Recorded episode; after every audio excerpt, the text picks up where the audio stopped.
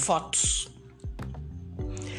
Ruas de paralelepípedos mal assentados conduzia os corpos dos visitantes hipnotizados com a beleza daquelas ladeiras, por onde as vistas morriam entre os casarões e igrejas que rococolejavam feito música barroca.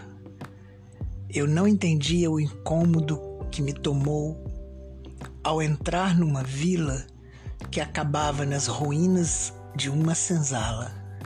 Precisei me sentar numa pedra que se insinuava da escada.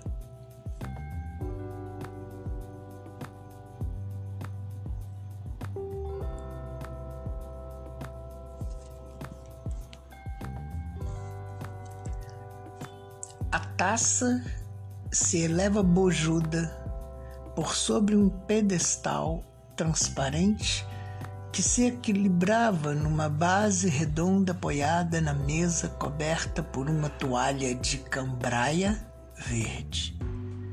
A transparência incolor do gin deixava ver os esmagados pedaços de lixia que cobria quase todo o volume com sua cor amarelada. Zimbros boiavam em meio a um ramo de alecrim verde é na alma que refrescante bebida causa palavras sensualizadas por Eros.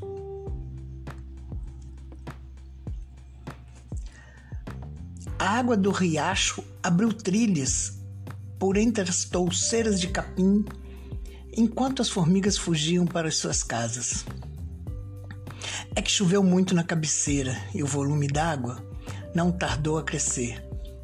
Uma ramagem resistia bravamente à força crescente da água e, no seu balanço, soltou o dente de leão, que fora levado pelo vento num espetacular voo, indo pousar a barranco seco bem acima da cerca de arame farpado. Um bagre se perdeu da louca e foi parar no pasto verde um tanto que inundou e ficou pulando na tentativa de nadar de volta contra a correnteza.